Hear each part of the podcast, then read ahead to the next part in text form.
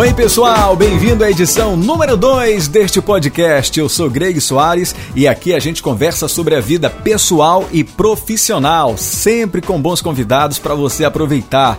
Semana passada não foi possível estarmos juntos na sexta-feira, né, devido a questões de ordens técnicas, mas eu lembro para você que o nosso encontro é toda sexta-feira, então não perde nenhum podcast e eu garanto, hein, gente, vem muita coisa boa por aí. Aproveita se você ainda não fez o seu comentário comentário ou sugestão, vai aí no seu podcast, escreve o seu comentário e envia também para a gente a sua sugestão. É muito importante a gente receber esse feedback, até para que a gente possa aperfeiçoando também e melhorando os trabalhos por aqui, tá?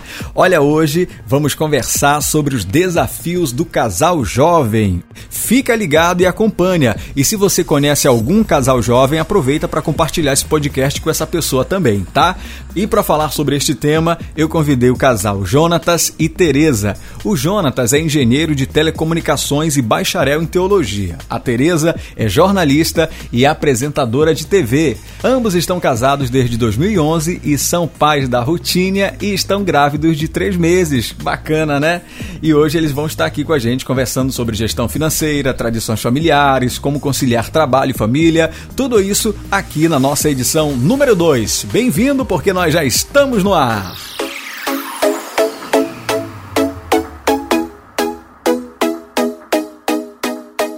Bom, pessoal, chegou a hora e nós estamos aqui com um casal que eu particularmente tenho um carinho muito grande. É o Jonatas Gomes e a Tereza Câmara Gomes. Eu acho que acertei. Acertei, Tereza? É isso aí. Bem-vindo, amigos. Prazer receber vocês aqui pra gente falar sobre o assunto casal jovem. Começar aqui pelo nosso querido Jonatas Gomes. Tamo junto. Sempre um grande prazer. E antes de começar a falar qualquer coisa, a gente tem que dizer né, que a admiração é mútua. E não, não é só sua por nós, mas também nossa por você e pela sua família querida. Que legal, que legal. Bom, então a gente está aqui com, com duas pessoas que certamente são bastante queridas, aliás, por muita gente. Vocês são, são um casal jovem também, assim como eu, né? E minha esposa, eu claro. Eu quase queria dizer, Greg. Foi a gente porque não dava pra te entrevistar, né? Falar um casal jovem, a história de vocês aí. Ah, que legal. Senta que lá vem a história.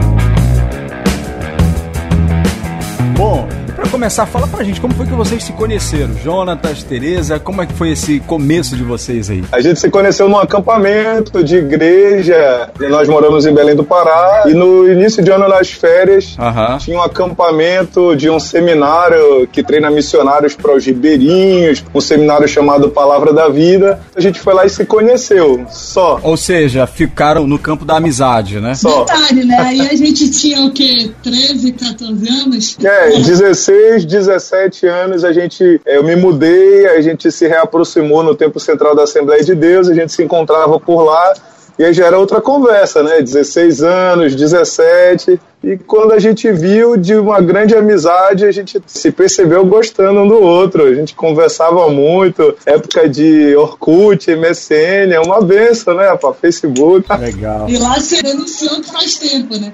Falou em Orkut, já não é tão novo, né? O Orkut é um marco histórico, né? Ele divide, assim, a, a história da humanidade, um né? monte de casamento. O papiro do Facebook, né? É, exatamente. Bom, então aí começaram, namoraram e tal noivar e casar? Na época que a gente começou a namorar, na verdade eu já estava morando no Rio de Janeiro e ele aqui em Belém. Hum. Então foram cinco anos aí que a gente namorou, eu morando no Rio de Janeiro, vindo uhum. uma, duas vezes no ano para Belém e ele aqui em Belém. Então foi muita conversa, graças a Deus. Graças a Deus. Namoro à distância. A gente tá, tá resumindo a história, mas Casal Novo tá muito associado à iniciativa, a coragem, aos passos de fé também, para você ter ideia. A Tereza chegou em mim. Imagina uma amiga chegando do amigo e falou o seguinte: Olha, Jonatas, tu tem uma oportunidade. Aí eu falei: Tá, qual é? Ela falou: Eu tô gostando de ti e tu tem uma oportunidade se for para namorar sério. Não é para ficar abraçando, beijando, conversa afiada, não sei o que, não. Falei: Olha, outro diz sim, e se disser não, não tem mais conversa. Deu logo o ultimato. Como é que foi isso, Tereza? Fala aí. Querendo ou não, né, o histórico da, das mulheres é, é de um amadurecimento um pouco mais cedo do que o dos homens, né? E eu, claro, é, já tinha 16 anos, na época que a gente estava mais conversando mesmo. Eu estava em Belém de férias e eu estava a coisa de uma semana de voltar. E eu não queria ter que definir isso longe. Então, se eu senti que era, eu senti que tinha que acontecer, eu falei, ou eu falo agora, ou eu vou ter que esperar a próxima vinda. Se for para ser, aceita agora, porque se eu for voltar para o Rio de Janeiro e o engraçado é que no primeiro momento ele pegou e disse não mesmo. O negócio é que ela morava no Rio. Eu falei, não, peraí, isso vai ser difícil para mim e pra ela. Eu sou muito amigo, mas namorar assim a distância é difícil. Bacana, bacana, muito legal. Bom, aí daí esse namoro à distância depois aproximou. Como é que foi? Você veio para Belém, ele foi para lá? Como é que foi isso, Tereza? Fala aí um pouquinho. Olha, a gente namorou à distância é, por cinco anos. Eu acho que para ele chegar aí no Rio, a gente já tava noivo. Tá, mas só, só uma coisa. Essa questão do, do namoro à distância há cinco anos, mas nesse tempo todo vocês tinham alguns encontros pessoais, sazonais, né? Sim, sim, sim. sim. Mas coisa de uma... É, férias férias quando tinha férias, ou às vezes aniversário da igreja, que a gente acabava vindo para Belém combinando com férias. Tá. É, às vezes o que salvava também era o dia de aniversário do meu pai, que tinha festa na igreja, e trazia a gente para Belém. Tá. Então era muito conversa mesmo, que a gente tinha para fazer com o outro era conversar, porque a gente estava longe. O... Essas vindas, eu, a gente estava lá em casa com os amigos, aí ele virou para mim e falou: Bora casar? Aí eu falei: Aí já é minha vez, minha vez. Aí eu falei, oi. Ele falou, ué, bora, só tem um negócio. Eu falei pra ele, aí eu joguei, aí eu fui de novo na costela. Eu falei o seguinte, tu vai ter que ir lá e encarar o meu pai. E voltei para o Rio de Janeiro e ele ficou com essa, né? Eu cheguei lá e, e, falei com meus pais que queria casar com a Tereza e eles deram a dica: fala primeiro com a mãe dela. Se ela disser Sempre, que tem né? alguma Sempre. lógica esse pensamento de vocês, a gente fala com o pai dela. Só que os pais dela iam viajar no outro dia. Falei, vai ser difícil, vou ter que falar com os dois ao mesmo tempo. E aí eu liguei para minha sogra e falei, minha sogra, é, onde é o almoço hoje? Vocês vão almoçar onde? É, ela falou, Jonatas, a gente vai almoçar em casa. Então eu falei, eu vou aí almoçar com vocês. Já me convidei para o almoço, começou por aí. E a Tereza não estava em Belém, eles já devem ter falado, nossa, tem alguma coisa diferente. Ele nunca procura a gente quando ela não está em Belém. Quando eu cheguei, o meu sogro estava, o meu futuro sogro estava para chegar ainda para o almoço, a minha sogra estava sozinha.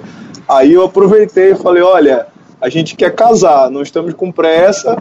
Era o início do ano de 2011, já, já era noivo, falei que ia casar. Quando eu falei que queria casar com a Tereza, parece que ela aprendeu a respiração. Aí eu dei mais uma volta e falei, a gente não tá com pressa e tudo. Aí ela soltou a respiração, isso, isso, calma, deixa pro final do ano, deixa pro final do ano. Nessa que eu falei para ela que a gente não tava com pressa, a gente só queria organizar e tal, mas que ia casar, chega o meu sogro. Detalhe, ele é o primeiro namorado, então já, já, já no primeiro namorado veio essa notícia. E aí eu falei para ele, olha, eu adiantei a conversa aqui com a minha sogra, tá? Ela falou que se não tiver pressa tudo bem. E aí eu quero saber o que, que o senhor acha disso aí. Aí eu falei assim, é, é, eu estou no intervalo do almoço, eu estou trabalhando numa empresa X e tal, eu estava trabalhando na CETEPA na época, eu falei, eu tenho que voltar pro almoço, vamos deixar passar. Ele olhou para mim, calma, calma. Dá tempo para tomar um açaí aqui antes de tu sair? Dá tempo para sobremesa, pelo menos? Ele falou, Jonatas, olha aí, vê bem, o tempo, o que, que você estava fazendo mestrado na Federal, né? Quanto tempo falta de estudo? que cidade vocês vão morar? É no Rio, é Belém? E, e ainda soltou aquela, aquela argumentação, né? Você, e vocês estão certo disso? Não está muito cedo. Vamos deixar mais para frente um pouco. É a hora mesmo. E aí falou: pensa aí, não me responde agora. Daqui a dois anos você vem, volta e tal, mais ou menos isso. É, exatamente, é isso aí. Vem dois anos. Quanto mais que aí tarde gente... melhor, né? Aí eu falei: é a hora sim, eu quero casar. Agulhado, coitado. não, tava agulhado, acabou que, como a minha área era telecomunicações e ela é jornalista, ela apresentava um programa de televisão com a abrangência nacional do Rio, eu achei que era melhor para ela estar tá no Rio. Eu falei, a gente começa no Rio, vamos ver o que, que vai acontecer. E aí casaram e foram morar para lá. Casamos em Belém por questões de família, de toda a família dele estar tá aqui e a proximidade para minha família também era era maior no Rio, em Belém do que no Rio. Casamos aqui e já fomos para o Rio de Janeiro morar lá. E claro, a gente namorou cinco anos, não é um tempo curto de namoro. Nós vamos Casamos. por mais de um ano, conversamos muito nesse tempo todo, mas quando se casa, que se junta duas pessoas de completamente é, criações diferentes, de realidades muito diferentes, e no final do dia não é cada um indo para sua casa, é a mesma casa, é a mesma cama, é o mesmo tudo. Esse choque, ele é real e ele existe independente do, dos seis anos que a gente teve juntos antes de, de casar para depois, né? Com essas diferenças de personalidade, como é que foi para vocês trabalharem isso, administrar isso? No princípio foi bem turbulento para os dois lados, porque todos nós tínhamos as nossas mordomias é, respectivas nas nossas casas. E quando a gente casou, perdemos as mordomias e manias e aí agora a gente usa que fazer tudo pelo outro, né? Então os primeiros meses ficou a bagunça generalizada, tudo do que a gente, é, a gente era na nossa casa, a gente passou a ser juntos, só que não tinha ninguém para ir atrás e limpar por nós. Louça, roupa, roupa, tudo, tudo jogado, tudo. um furacão. Só que quando eu me vi grávida, e aí a gente viu que não, não dava para continuar a vida desse jeito, ainda mais quando a gente ia trazer mais uma pessoa no mundo, né? Na hora a gente não entende, né? Normalmente quando tu se vê grávida com seis meses de casado, todo mundo diz, mas ainda tá na lua de mel, mas isso, aquilo, aquilo outro. Hoje que a nossa filha tem cinco anos e, e a nossa vida já mudou tanto, a gente entende que tudo. Eu acho que Deus, Deus falou, não, vocês vão ter essa menininha agora, porque ela precisa consertar a vida de vocês, né? trazer vocês de volta para o lugar, porque senão vai, vai, virar bagunça. E ele teve que se reafirmar e dizer, não, era assim, era assim, era assim, desse jeito, eu fui criado assim. E eu cheguei ao tempo de dizer, ah, pois na sua casa tudo era assim, assim, assado. Então faça o seguinte, vai em casa com a sua mãe, porque eu não sou a senhora sua mãe. mas foi bom, mas foi bom para os dois, porque os dois se colocaram nos seus lugares, né? Não, esse é o barato. Eu acho que esse é o barato. É assim, são personalidades diferentes, cada um tem a sua, traz carga emocional, traz, enfim, traz tudo pro casamento, traz sua bagagem, né, toda pro casamento. Sim. E na hora daquele choque, pum, e depois você vai trabalhando. É, eu acho é, que é importante, assim. Ah. Greg, é, desculpa te interromper. Não, fica à vontade. O resumo da nossa história desde o início é: número um, você tem que saber o que você quer. E isso a gente leva para nosso casamento e para nossa vida. E quando você entende é que as realidades são diferentes, e mesmo assim decide todo dia querer estar casado e querer estar casado com essa pessoa, e aí as coisas vão começando a tomar devidas proporções, né? É, aqui, aqui em casa, sim. Por exemplo, eu, eu venho de uma, de, uma, de uma tradição, vamos dizer assim, familiar, que eu tive um pouco mais de de cobertura. Acho que todo homem tem isso, essa cobertura de, da bagunça, ele, ele faz a bagunça e vai alguém limpa, né? Ele, o homem tem essa é, cobertura. É, a Cássia, ela já é, a minha esposa, ela já tem esse cuidado, esse zelo. Ela é muito zelosa e tal, cuidadosa. Então imagina o choque que deu, que eu saia bagunçando. Aqui ali, aqui ali ainda ouço alguma coisa, né? E a gente já tem um tempinho casado, mas aqui ali. Isso aí, é, mas assim. Isso aí no, sempre vai existir, sempre, né? sempre. você não deixa de ser homem e a claro, gente não deixa de ser mulher. Claro, claro. Parece Parece coisa simples até, mas é que faz muita diferença e isso pode ser um, um causador até de, de conflitos ou problemas maiores para o casamento, né? Acho que legal disso, Greg. Eu sei que eu, eu tive muito isso em casa. Meus pais, até o momento de eu entrar e eles pegavam a mão para meu marido, ele estava me dizendo, minha filha, ainda dá tempo. Se você quiser cancelar, a gente ainda consegue te proteger. Agora, a partir da hora que eu estava casada, completamente outra postura. Você está casada, agora você tem um marido e você se resolve. Nunca foi passada a mão na minha cabeça, ah, coitadinha da minha filha. Não, é. Vai, resolva com seu marido. Chegou uma hora que a minha mãe falou: Minha filha, escolha suas batalhas. Se você for brigar por tudo, você nunca vai ter paz no seu casamento. Uau! Enquanto você não escolher essas batalhas, agora se você souber lutar e brigar e, batalhar pelo que for certo, vocês vão aprender o equilíbrio e ser feliz. Claro que ainda tem uma outra coisa aí que sempre ainda continua acontecendo, aquela velha mania do homem de do jeito que a roupa sai, ela fica e ela não cria perna. Aham. E sempre tem uma coisa, toalha em cima da cama. Essa é a clássica, né? Com isso? Hoje em dia a gente Mas no início não foi assim com essa tranquilidade ou com essa assertividade tanto não, né? Não. Vocês ou vocês já chegaram chegando. Não, mesmo entendendo, a gente ainda apanha um pouco para se adequar, digamos Uhum. assim. E aí, Jonathan? Tem algumas frases que eu vejo que guiaram a, a gente assim para que desse tudo certo hoje, né? Eu ouço muito o seguinte, na, tanto da minha sogra quanto do- na, na família, assim, nossas famílias, é o seguinte: tá casado, não é pensar igual, idêntico, é pensar junto. Legal, legal. Então, é, eu sempre falei para ela, Tereza, eu considero, você é minha mulher, eu considero profundamente o que você está me falando. Não quer dizer que eu vou fazer exatamente o que você está me falando. Boa maneira de dizer não, hein? É, exatamente.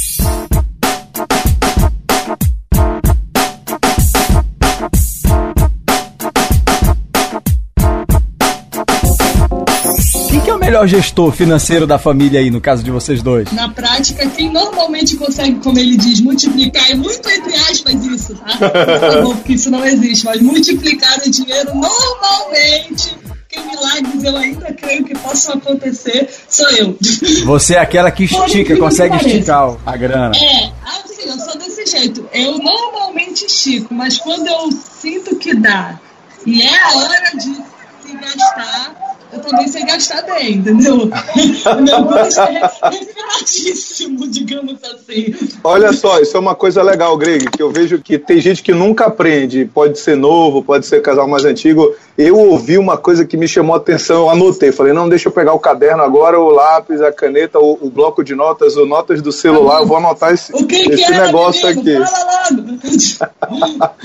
Eu, eu ouvi que você sempre deve é, dar satisfação para alguém do que você está fazendo. Tem gente que se incomoda de dar satisfação, de onde está, como está o, o dinheiro, Ainda como tá as esposa, contas. até, né? Ainda mais o quê? Ela falou ainda Pra mais para a esposa. esposa. Ah, ah. Hoje eu tenho uma experiência maneira de autocontrole ou de gestão na família, que é o seguinte: eu pago uma conta. O que, que eu faço na hora? Eu compartilho no zap direto para ela. Ela não precisa dessa informação, ela só precisava saber que estava pago. Mas eu mando para ela e depois isso ajuda até o meu controle. Eu falo, ah, deixa eu ver o que eu já paguei. Eu vou lá no WhatsApp dela e vejo os recibos todinhos e ajuda a dar uma satisfação. Então, nessa linha de, de dar satisfação, existem tantas propostas que uma das formas que me protege hoje é falar, beleza, mas eu vou falar com a minha mulher, vou falar com a minha esposa e, e eu te confirmo. É, então tem coisas que tem saídas que o pessoal fala, ah, vamos fazer isso, vamos fazer aquilo, bola com o pessoal, reencontro o pessoal da faculdade, mil anos e tal, dez anos de formatura, cinco anos de formatura. Aí eu falo, beleza, pessoal, deixa eu só dar um, deixa eu só confirmar Eu acho com a que é minha um mulher. exercício de confiança, né, Greg? E a partir da hora. Mas o Eu acho- legal é que quando tu não quer fazer uma coisa, tu já tem a desculpa perfeita. Fica a dica, mulheres. Eu acho que a, mulher tem muita dificuldade né, nesse negócio. Ah, reunião com os ex-alunos, ah, o futebol com os amigos. Cara, se, o- se o homem dá essa confiança da mulher, dela conhecer os amigos, dela até simplesmente saber onde ele está, com certeza vai ser menos é, não e mais sim. Hoje, hoje mesmo ele falou, olha, tem uma bola extraordinária, tal horas pra mim. Eu falei, beleza, vai lá. Só lembra que amanhã tem a festinha de dia dos pais na escola, tal e tal hora, não sei o quê. Entendeu? Aí ele, ah, tá, beleza. Mudou muito. Quando a gente tava nessa fase, fase de afirmação, ah, vou jogar uma bola, eu falava, não, tu tem que estar aqui, eu tô grávida, eu tô com filha pequena, tu vai estar fora de casa jogando futebol. Por quê? Porque na verdade quem queria estar fora de casa jogando futebol era eu. Entendeu? Mas só a segurança de conhecer quem são esses amigos que ele tá lá. É, legal isso aí. E uma coisa que vocês falaram aí, a começar pelo que o Jonatas disse, eu acho o seguinte: por exemplo, ele falou, ah, eu pago hoje, mando os recibos pelo WhatsApp para ficar ciente, para saber o que, que já pagou e tal. Eu acho que, que tudo isso parece que são coisas simples, mas são interessantes como elas são essenciais para o bem-estar do, é. do, casal. Compartilhar né? a vida, é, compartilhar não, a vida é mesmo. Exatamente isso. Compartilhar, porque olha só, isso vai gerando uma confiança dos dois lados. É, e isso vai gerando. Cada um dá, dá o apoio, o suporte um pro outro, né? Perfeito. Aí ele fala: perfeito. olha, hoje esse mês eu vou pagar isso, isso e isso. Então isso aqui Exato. vai ficar descoberto. E na hora eu, eu chamo a responsabilidade para mim e sei, então tá, se você não consegue dar conta, paga isso, isso e isso. Esse mês o supermercado é comigo. Uhum. Esse mês o uniforme que a gente tem que comprar é, com, é comigo. Ou esse mês aquele sapato que tá furado, deixa que eu faço no meu cartão. E aí isso tudo vai se equilibrando. Mas tendo essa conversa é outra coisa. Claro. Não chega aquele negócio, porque sempre o homem tem a responsabilidade de prover, de fazer, de tudo, como se a mulher não pudesse, a partir da hora que eles se tornam um, uhum. é, dividir e ajudar, tanto o homem ajudar a mulher, quanto a mulher ajudar o homem e entender que isso não é fraqueza ou que o homem ou a mulher está deixando de cumprir o seu papel pré-estabelecido, né? Claro, claro. E vocês tiveram que, que abrir mão de alguma amizade? Por exemplo, ah, esse cara é muito solteiro, essa menina que tu anda, ela é muito solteira, tem, tem uns programas diferentes do nosso. Como vocês trabalharam isso? Eu acho que isso naturalmente acontece. Teve, né? sempre Porque... tem, sempre tem. E uma pessoa que já tem mais um outro perfil do mais solteiro, do mais namorador, do mais qualquer coisa, não vai é, sempre estar tá curtindo o tipo de programa que você faz. Um teste interessante, um teste interessante, um desafio aí para a mulher, por exemplo, hoje é, os nossos celulares têm a mesma senha de acesso e tem hoje em dia essas tecnologias né, de, de digital, a digital, tanto a minha conta dele é cadastrada no meu celular, quanto a minha conta dele é cadastrada no dele. Por imposição, nunca, nunca foi. Eu botei essa senha e, e ele depois falou, ah, eu vou botar a mesma. E quando a gente nota, a gente é muito aberto com o outro, a gente sempre foi. Quando a gente nota que alguma conversa no WhatsApp, ou que alguma ligação, ou que alguma coisa está interessante, eu procuro, a minha postura sempre é, eu vou logo mostrar para ele, porque se der um problema lá na frente, ele não vai chegar desavisado no problema. Ele já vai ter, ele já vai saber e vai saber por mim. Às vezes ele não nota o que eu tô vendo e eu tenho que abrir os olhos dele, mas pelo menos ele viu por mim o que estava acontecendo, né? Então, na hora eu falo aqui, olha, tá aqui essa conversa. Eu passo um print, mostro para ele, falo assim, é, aconteceu assim, assim, assado. Dá uma olhada nisso aqui, vê o que que tu entende ou o que tu pensa. Às vezes eu, eu falo, como que eu resolvo? Ou ele mesmo vai lá com a pessoa e diz, olha, vamos fazer assim, assim, assado, que, que, que tá esquisito. Agora nós somos um só aqui, pronto. Uma a bateria, bateria do telefone tá. Então a gente tem hoje, a gente tem esse cuidado de, de logo mostrar as coisas um pro outro para não ter na hora que der algum problema, os dois estão sabendo e estão cientes do acontecimento, né? Pode ser uma besteira, mas para mulher eu acho que é muito interessante esse negócio da mesma senha, porque se tu não tem o que esconder, por que, tu tem que ter uma senha que a tua mulher não sabe? Eu acho que não é. tem uma regra para isso. Pra gente é uma coincidência. Cada um tem acesso ao celular do outro. Alguém pode ser que evite que ele sabe que possa, todas possa, as minhas senhas. Eu, sei. eu acho que a gente meio que se acostumou também a estar tá se comunicando muito pelo celular, por mensagem, pelo tempo que a gente passou namorando uhum. é, à distância, né? Então isso acabou ah, que, legal. que se torna uma coisa natural pra gente. Claro que eu sei que às vezes ele não vai me responder na hora porque ele tá ocupado. Mas a gente, a gente tá acostumado. Pra gente é normal se mandar uma mensagem no meio do dia, perguntar se tá tudo bem. Não por cobrança, por nada, só pra saber se tá tudo bem. E, e, ou então, é, o que está acontecendo no dia, eu estou em casa com a Ruth, ela falou alguma coisa interessante, ela fez um negócio diferente, eu pego, bato uma foto, mando para ele, gravo um áudio, mando para ele. E aí ele também, diferente de onde ele está, ele bate uma selfie e manda pra gente. Legal. É meio que só para saber que tá tudo bem, né? Bacana, é, é, legal isso, essa, essa questão, né, Tereza? Eu, eu acho assim, Jonatas, eu acho assim que a gente vive num tempo hoje. Eu, outro dia tava, outro dia não, há uns dois anos atrás, eu estava participando de um evento que eu disse o seguinte, gente, a nossa geração recebeu a internet, né? A gente recebeu todo esse conteúdo. Então, de alguma maneira, a gente teve que ir se moldando a ela né, a, a tudo que ela proporciona para aprender a lidar com ela no dia a dia. Por exemplo, os nossos filhos não, já chegaram com a internet aí rolando e tal, e já é, no, já é comum para eles. A gente pegou a transição disso, é. né, pegou a transição. Então, assim, a galera tem todas essas ferramentas na mão, por exemplo, ela tem uma vida corrida, uma vida ruim. Poxa, usa essa ferramenta que você tem, manda uma mensagem, como você falou, manda uma foto, né?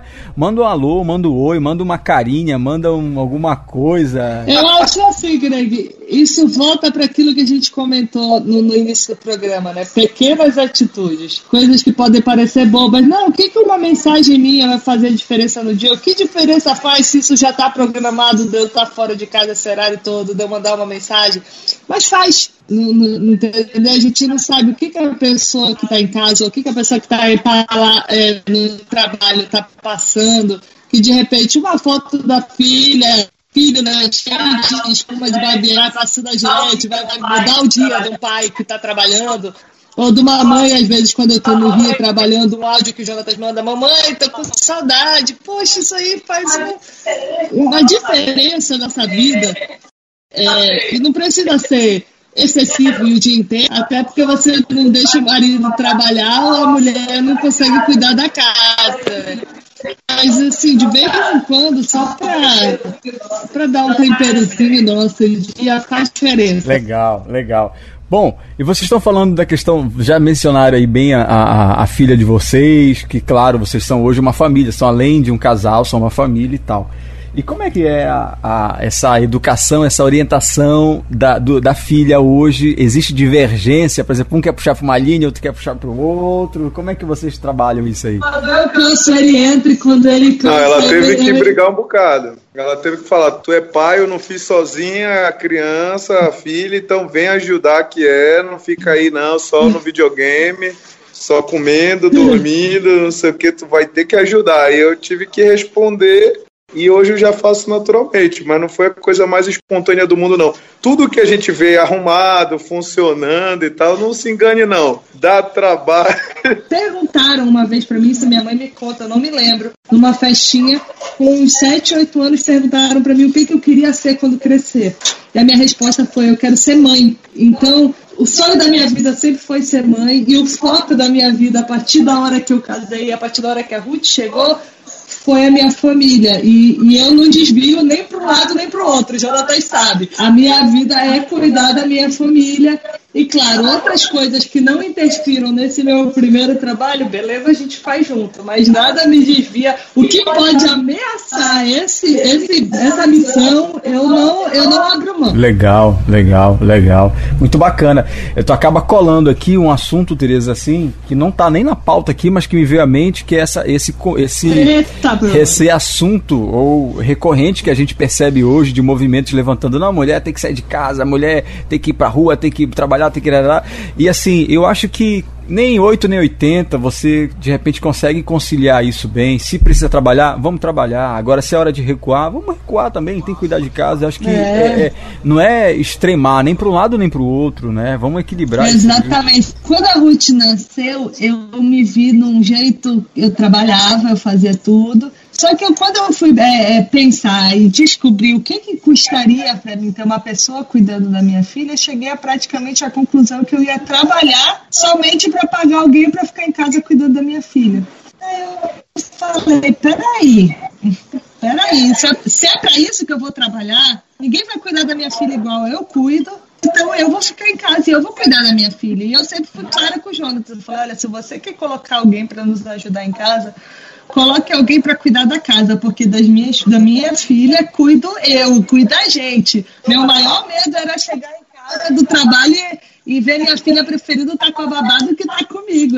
É, eu, eu e a Cássia, a gente também a gente fez esse acordo, né? Quando a gente casou, falou, ó eu saio para trabalhar, você cuida, né, da casa, do filho e tal, e deixa que eu vou. Porque a gente entendeu que essa era uma missão nossa e que era importante para eles também, né? E olha, Greg, é, é, não, tô, não sou aqui para condenar e, e, e para crucificar a mulher que tem que sair de casa. Eu, graças a Deus, tive essa opção e pude tomar essa escolha, mas a gente sabe que hoje não é toda mulher que pode e que tem essa opção. E a gente também não pode se sentir menos ou diminuída se não é possível.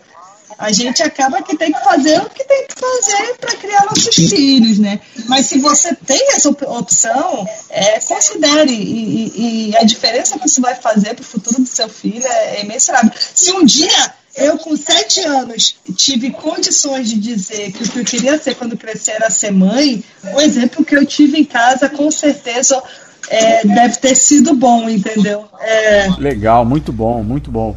Bom, falando então, já que já passou aí pro. pro você tá falando da mamãe, da sua mãe no caso, tudo, já. É.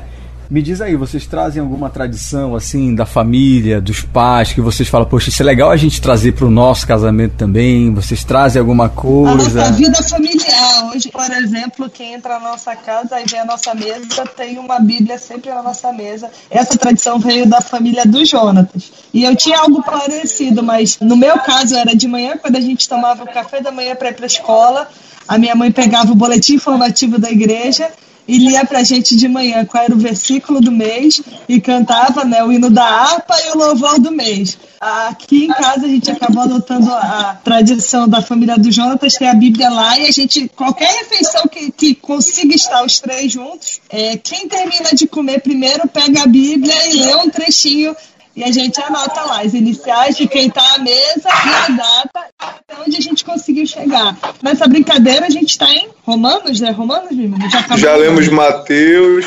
Marcos, Lucas, Atos Uau. e já estamos em Romanos. Durante quatro anos sem pressa nenhuma, lendo de dois em dois versículos. Não é um capítulo por dia. De, de por cinco vez, né? versículos.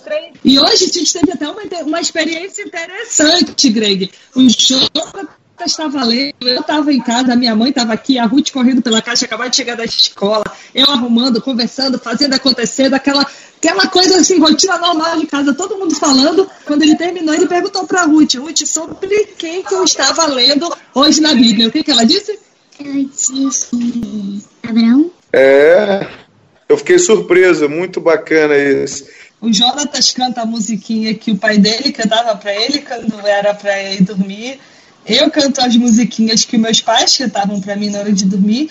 E a gente faz uma oraçãozinha em inglês que a minha avó fazia com a minha mãe, a minha mãe fez comigo e hoje eu faço com minha filha. Legal, gente, muito bacana. Bom, Hoje em dia tá tudo muito rápido, tudo muito superficial e tal, e as pessoas estão assim, ah, sei lá, brigou, quer saber, vamos logo separar e vamos para outro e tal.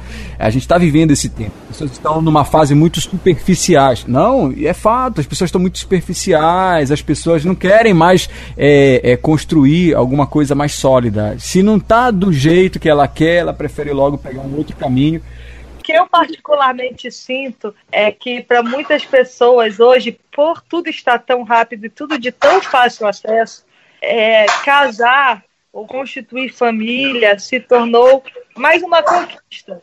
Quando você nasce, a primeira conquista é andar, falar, sentar, entrar na escola, formou na escola, é, é, fazer a faculdade, arrumou um namorado. Ah, quando é que vai inovar? Aí noivou. Ah, quando é que vai casar? Aí casou. Quando é que vem o filho? Não, não é mais uma decisão consciente, é uma conquista. E não é, casamento não é que todo mundo imagina que vai ser. Legal, muito bom.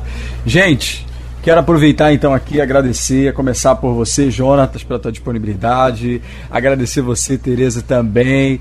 Muito obrigado, foi muito bom. Papo, acho que, é, que a proposta é essa, a gente consegue cumprir também a proposta, que é trazer esse, esse bate-papo, esse conteúdo que de alguma maneira some na vida das pessoas, some, acaba somando né, na vida das pessoas. Essa é a minha esperança, muito legal. que a gente tenha conseguido somar alguma coisa e ser construtivo aí, não só para nós próprios, porque querendo ou não, a gente aprende nessas conversas e também para quem está ouvindo aí, né? Valeu! Cássia, um grande beijo e precisando já sabe encontrar a gente. Casalzão de filhos aí, abraço para todo mundo. Um grande beijo!